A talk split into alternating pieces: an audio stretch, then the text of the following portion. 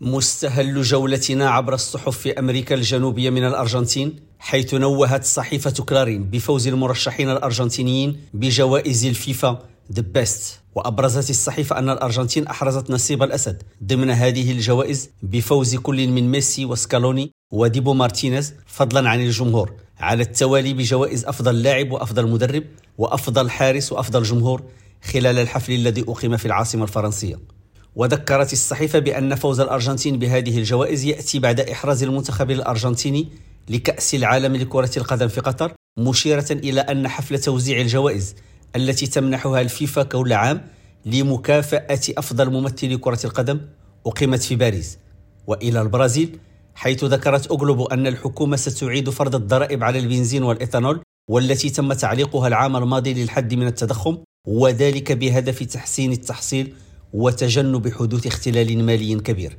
وعلى الرغم من عدم تحديد نسب الضريبة التي ستطبق على هذين النوعين من الوقود فقد أوضحت الحكومة أن الإجراء يفترض أن يسمح هذا العام بتحصيل حوالي 5.7 مليار دولار أي حوالي 1.5% من الناتج المحلي الإجمالي. وفي الشيلي تطرقت صحيفة الميركوريو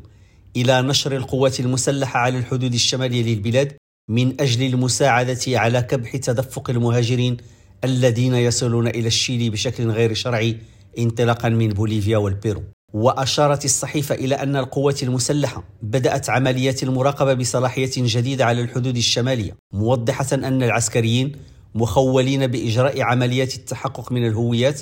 وتفتيش أمتعة المسافرين مع إمكانية توقيف المخالفين. رشيد ماموني ريم راديو بوينوس آيرس